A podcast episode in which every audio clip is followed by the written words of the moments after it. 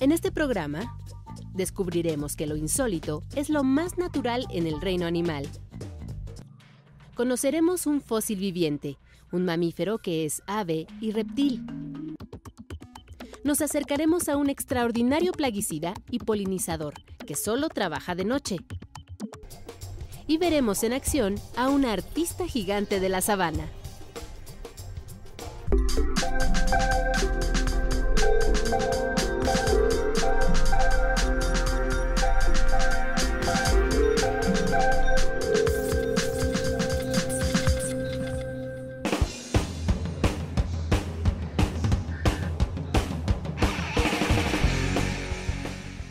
Bienvenidos a Factor Ciencia, yo soy Alejandro García Moreno y una vez más me encuentro en el Museo de Historia Natural de la Ciudad de México.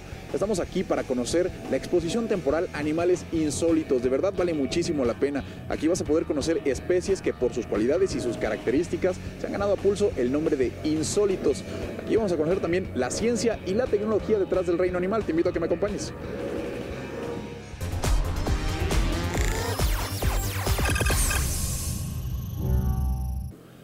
Encuentro con la licenciada Guadalupe Fragoso García, ella es directora del Museo de Historia Natural. Directora, muchísimas gracias por, recibirnos.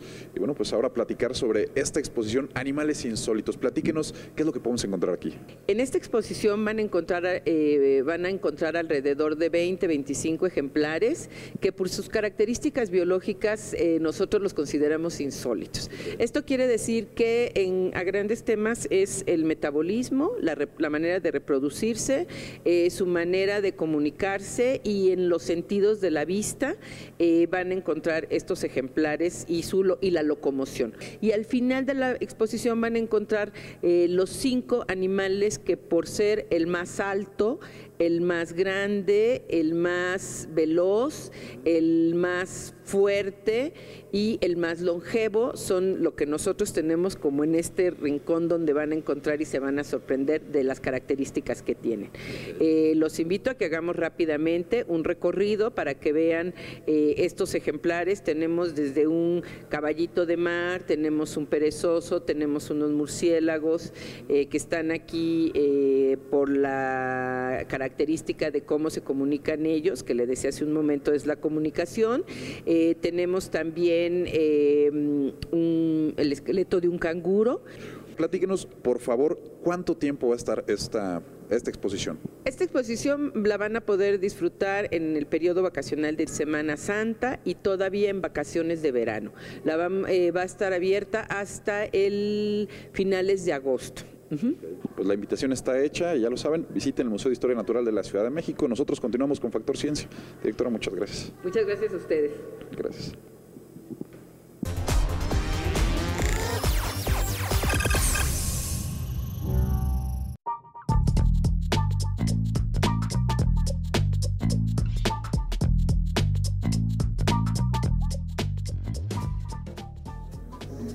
En esta exposición de animales insólitos llegamos a un área donde podemos conocer de cerca el comportamiento de los murciélagos. Aquí vamos a poder saber cómo duermen o cómo se alimentan. Estos animales son sorprendentes porque son los únicos mamíferos voladores. Además vuelan de noche y lo hacen sin chocar. Y no es que tengan un sentido de la vista muy agudo, por el contrario, han desarrollado una capacidad bastante sofisticada. Es un sistema de, de radar. Ellos emiten frecuencias ultrasónicas que, bueno, cuando están volando chocan con los objetos que se encuentran a su alrededor, regresan a su oído y de esta forma ellos pueden ubicarse. Además, son excelentes cazadores, se alimentan principalmente de insectos, de frutas y tienen un papel fundamental en la polinización. Son excepcionales hasta en la forma de dormir. Su vigilia depende del ciclo del sol. La diferencia es que para ellos el ocaso es el momento más adecuado para activarse salen a borbotones de cuevas, pozos, grietas, predios abandonados o copas de árboles. Eh, los murciélagos son el segundo grupo más diverso de los mamíferos en todo el mundo, después de los roedores. Los murciélagos tienen aproximadamente 65 millones de años en este planeta. Estos mamíferos de grandes y musculosas alas patas pequeñas y vista limitada, tienen una de las famas más injustas en el reino animal. Se les ha asociado con vampiros o seres nocturnos del mal, que cazan humanos para beber su sangre. nada más alejado de la realidad. Si bien existen murciélagos que se alimentan de sangre como garrapatas, mosquitos y otros organismos, son contados los que lo hacen. Entonces los murciélagos tienen una de las más injustas malas famas en el mundo. Son 1.300 especies en el mundo, 138 en México.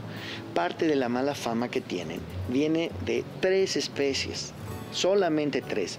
Y incluso de esas tres, que son las tres especies que se alimentan de sangre, solamente una es la que causa los problemas.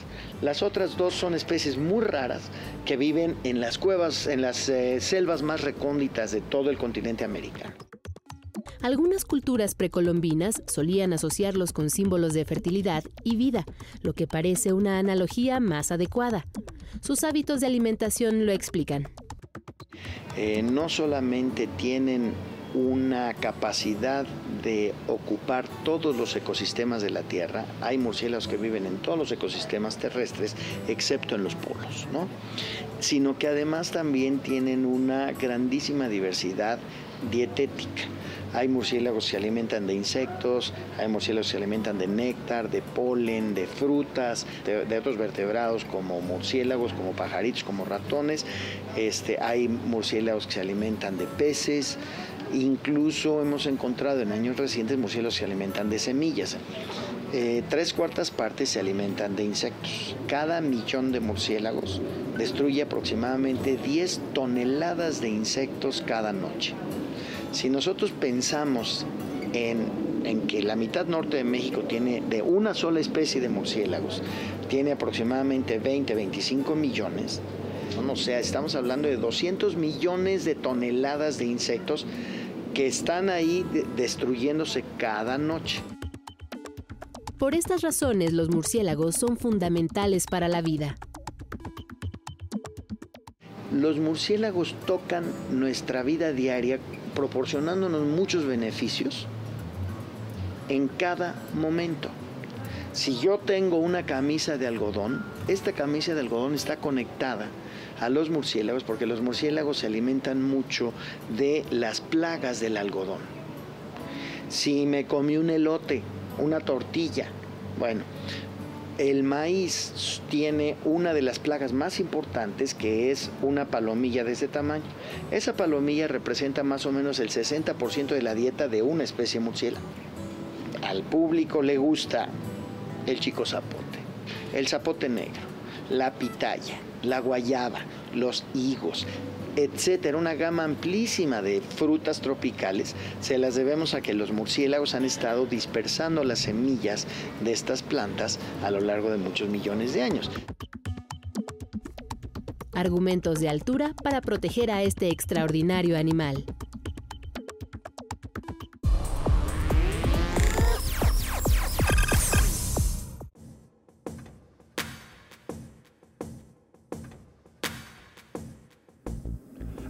Presentar al animal más lento que existe en el planeta.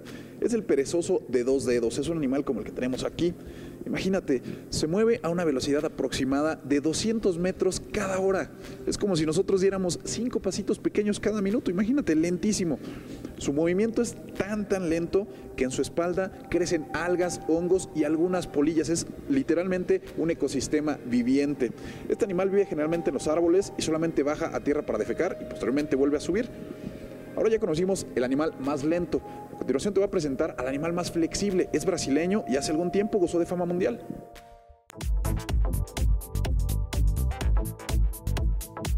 Es uno de los cuatro animales más flexibles del mundo.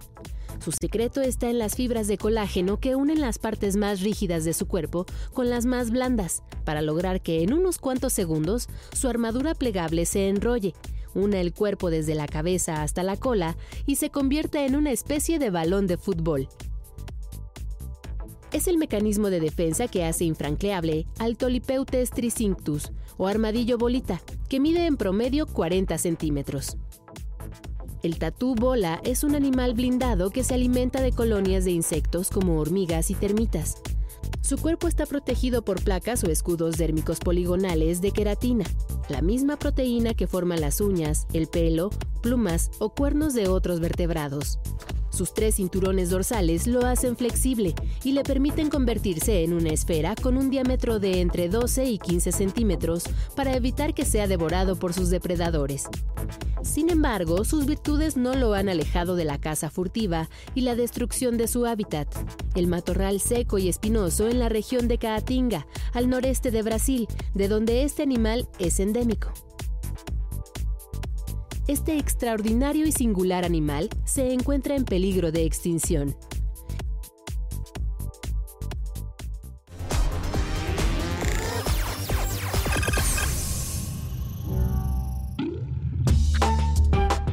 Nos encontramos con el equidna, es un animal originario de Oceanía y al igual que el ornitorrinco son las únicas dos especies animales que pueden poner huevos siendo mamíferos. Esto los convierte en verdaderos eslabones que pueden ayudar a resolver muchísimos misterios del reino animal.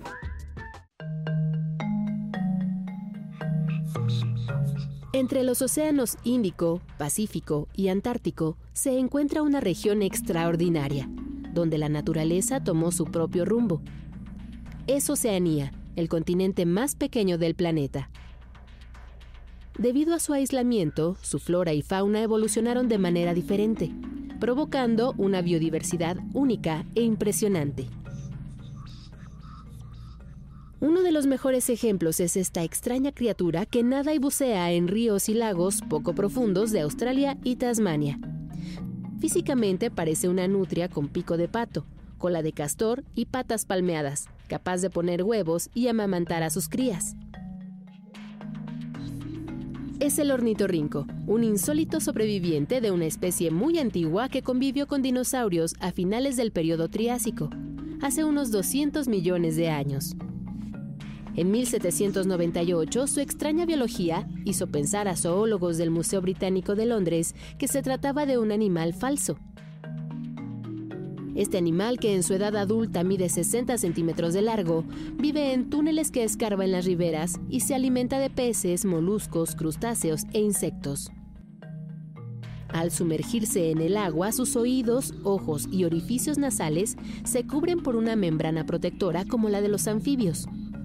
Al no ver, oír y oler, utiliza su sentido de electrolocalización, el mismo que poseen los tiburones.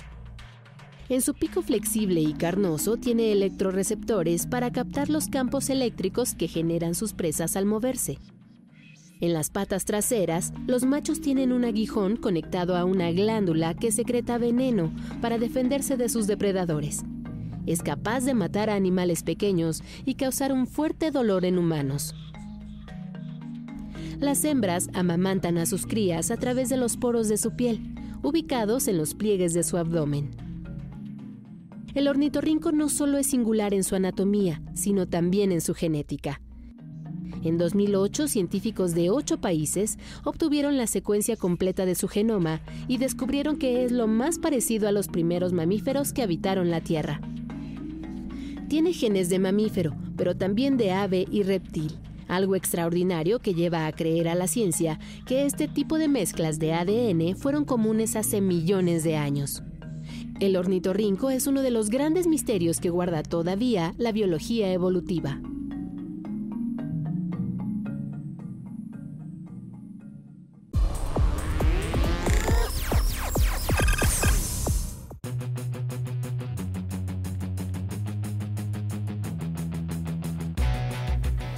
Ahora estoy en el área de récords del mundo animal y en este lugar vamos a poder conocer al animal más fuerte del mundo. Puedes imaginar que es una tortuga que vive más de 200 años, pero no. O esta jirafa que puede llegar a medir más de 5 metros de alto, pues tampoco. El animal más fuerte del mundo cabe en la palma de mi mano y es este que tenemos aquí. Es un escarabajo Hércules. Este pequeño animal puede llegar a medir 17 centímetros, pero tener la fuerza suficiente para levantar 850 veces su peso en cuerpo. Es como si un humano de 75 kilos tuviera la fuerza para cargar 10 elefantes en su espalda. ¿Te lo imaginas?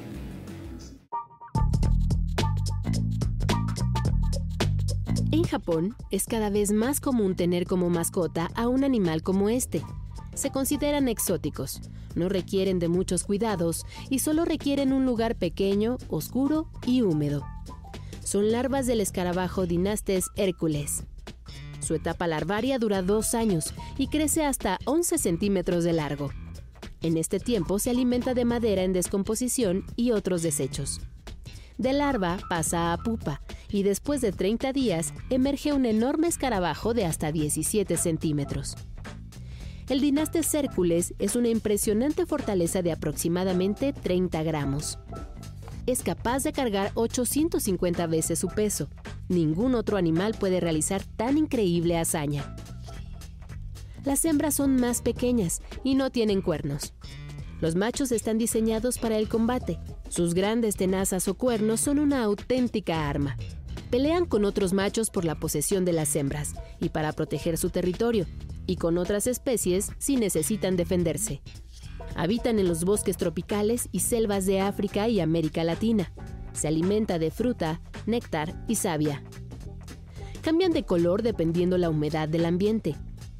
En Colombia, estos coleópteros de la familia de los escarabajos rinocerontes se crían en cautiverio para ser exportados principalmente a Japón, Alemania y Canadá. Viajan en botellas de PET bajo una cama de acerrín y con alimento suficiente. En Japón se venden 5 millones de insectos al año.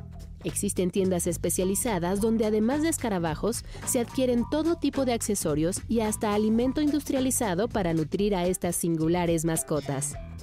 También se comercializa abono que las larvas de escarabajo producen con residuos orgánicos. Su sistema digestivo transforma lo que comen en humus y lixiviado, biofertilizantes que regeneran el suelo. Su asombroso tamaño, extraordinaria fuerza y capacidad de regenerar los suelos colocan al Dinastes Hércules como uno de los favoritos de las 380.000 especies de escarabajos que se conocen.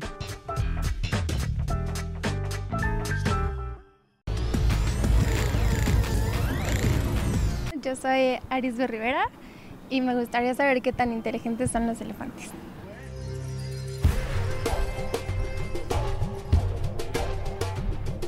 Su fuerza, dimensión y anatomía lo convierten en una de las criaturas favoritas del planeta. Es el elefante, el animal terrestre más grande que existe y, de acuerdo con los científicos, uno de los más inteligentes.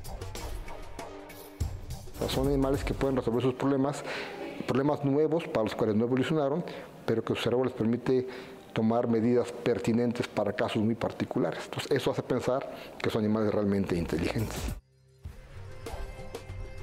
Su cerebro, localizado en la parte trasera de su cráneo, pesa más de 5 kilogramos. Tiene 257 mil millones de neuronas y anatómicamente es muy parecido al del ser humano.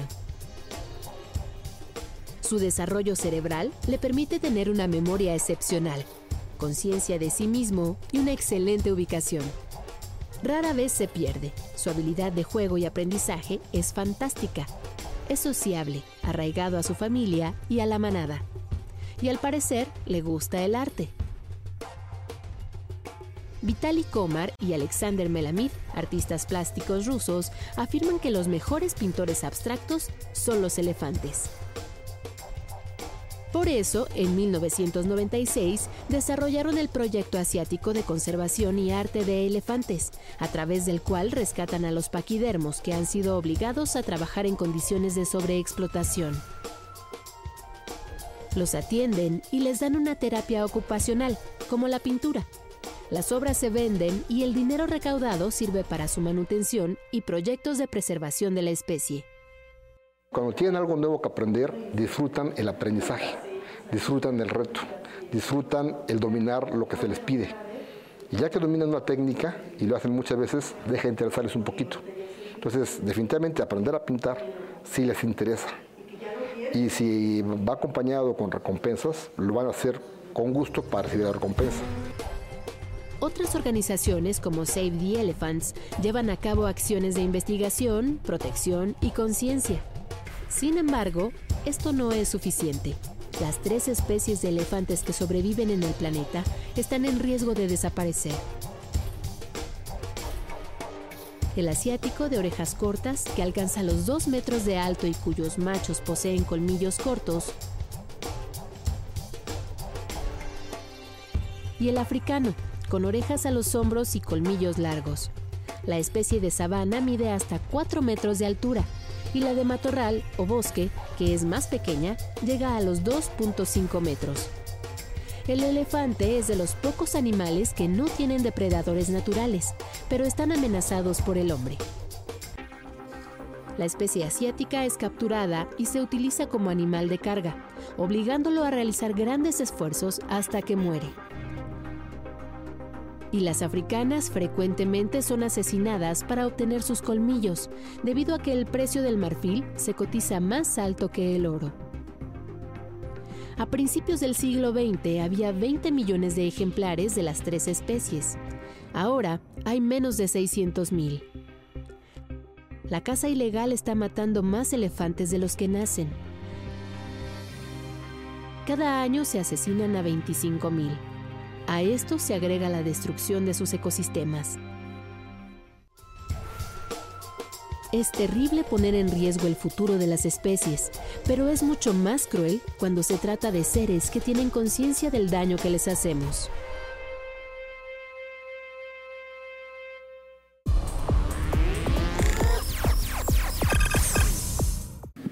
A medida que conocemos más y más especies en nuestro planeta, nos damos cuenta que los animales insólitos son muy abundantes. Los hay desde los microscópicos hasta los gigantescos, voladores, terrestres o acuáticos. Hay algunos que viven en un solo lugar durante toda su vida y otros que tienen la imperiosa necesidad de realizar migraciones sorprendentes. Todas estas características son el resultado de millones y millones de años de evolución.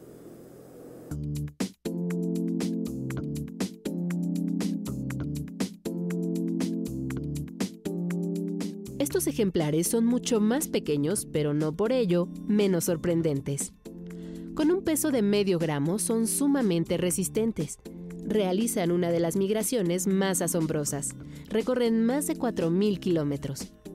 Son las monarca, que como otras mariposas tienen una esperanza de vida promedio de un mes. Ocurre así hasta la llegada del otoño. Entonces nace una generación que alarga su existencia hasta ocho meses. Esa longevidad tiene una razón. Les permite huir del crudo invierno de Canadá y Estados Unidos. Abandonar las heladas montañas, las praderas del este y buscar refugio en los bosques de Oyamel de los estados de México y Michoacán, donde hibernan. Esas mismas mariposas viven hasta la primavera, temporada en la que se reproducen y emprenden el vuelo de regreso al norte. Sin duda este es un rasgo sorprendente de estos insectos, pero también llama la atención de los científicos por qué las mariposas saben exactamente hacia dónde volar. ¿Por qué no se pierden incluso después de una inclemente tormenta? Son interrogantes sin una respuesta definitiva, aunque ya se han encontrado algunos indicios. Por ejemplo, que estos insectos reconocen las rutas por la presencia del sol. De igual forma, se piensa que tienen capacidad de percibir los campos magnéticos de la Tierra. Esto último se ha demostrado en laboratorios de Estados Unidos, donde se ha observado cómo cambian los patrones de vuelo al modificar el campo magnético en espacios confinados. Así vuelan las monarcas que sorprenden por su sofisticada biología. Otro animal increíble se guarece en la parte baja de estos turbios canales y en las raíces de los agüejotes, árboles que bordean pequeñas islas artificiales conocidas como chinampas. Es el Ambistoma mexicanum, o ajolote, una especie bandera en el ámbito de la conservación. Es un ejemplar sorprendente, tanto que retó la mente de naturalistas del siglo XIX como Alexander von Humboldt cuando exploró nuestro país en 1803. Entre los organismos que recolectó había ajolotes, los cuales llevó a París, Francia, para estudiarlos con detalle. A los expertos les llamaba la atención que un animal así de pequeñito pueda guardar uno de los secretos más fascinantes de la naturaleza. Jamás llega a la edad adulta. Y sin embargo, al año de edad, alcanza su madurez sexual. Tiene capacidad de reproducirse. Los ajolotes son un tipo de salamandra y como tales, en teoría deberían experimentar una metamorfosis para dejar su etapa de larva acuática y transformarse en un animal terrestre. Tomó décadas a la ciencia comprender el fenómeno. Cuando un animal alcanza su madurez sexual, sin llegar a la etapa adulta, es una condición conocida como neotenia. La neotenia de los ajolotes es consecuencia de una baja producción de tiroxina, hormona de la glándula tiroides que está relacionada precisamente con el crecimiento y desarrollo. 10 de las 18 especies del género Ambistoma de nuestro país presentan esta condición. El ajolote también sobresale por su regeneración de tejidos fuera de serie. Si pierden o lesionan severamente una extremidad, su cola, la médula espinal, incluso parte de su cerebro, logran reconstruir el tejido dañado por completo. Y las células saben exactamente dónde se encuentran. Si se cortó a nivel del húmero, por ejemplo, pues vuelven a reconstituir a partir del húmero. Si se corta a partir del radio la una, lo, lo reconstituyen. Cuando un ajolote se lesiona, en lugar de cicatriz, crea una capa delgada de piel con mucha rapidez. Sana la herida en 8 horas. Forma una bolsa denominada blastema. Contiene una gran cantidad de células madre que comienzan a regenerar como una maquinaria perfecta órganos y extremidades completas, en lapsos tan breves como un mes. Científicos de diversas partes del mundo trabajan para comprender qué ocurre en este proceso. Su investigación, aún en curso, tiene un enorme potencial para la medicina y podría aportar alternativas a enfermedades tan sensibles como el Alzheimer.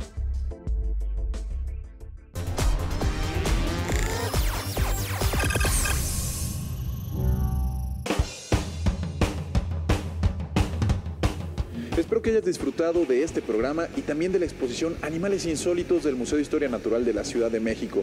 Es una exposición que vale la pena visitar, estará disponible hasta el próximo mes de agosto de 2016. Seguramente te vas a llevar muchas sorpresas. Yo te recuerdo que puedes seguirnos en Twitter, Facebook, visitar nuestro portal o descargar cualquiera de nuestros programas a través de iTunes. No olvides que seguimos investigando lo que ocurre en el mundo de la ciencia y la tecnología para llevarlo hasta tu pantalla. Yo soy Alejandro García Moreno y esto fue Factor Ciencia. Te espero la próxima semana.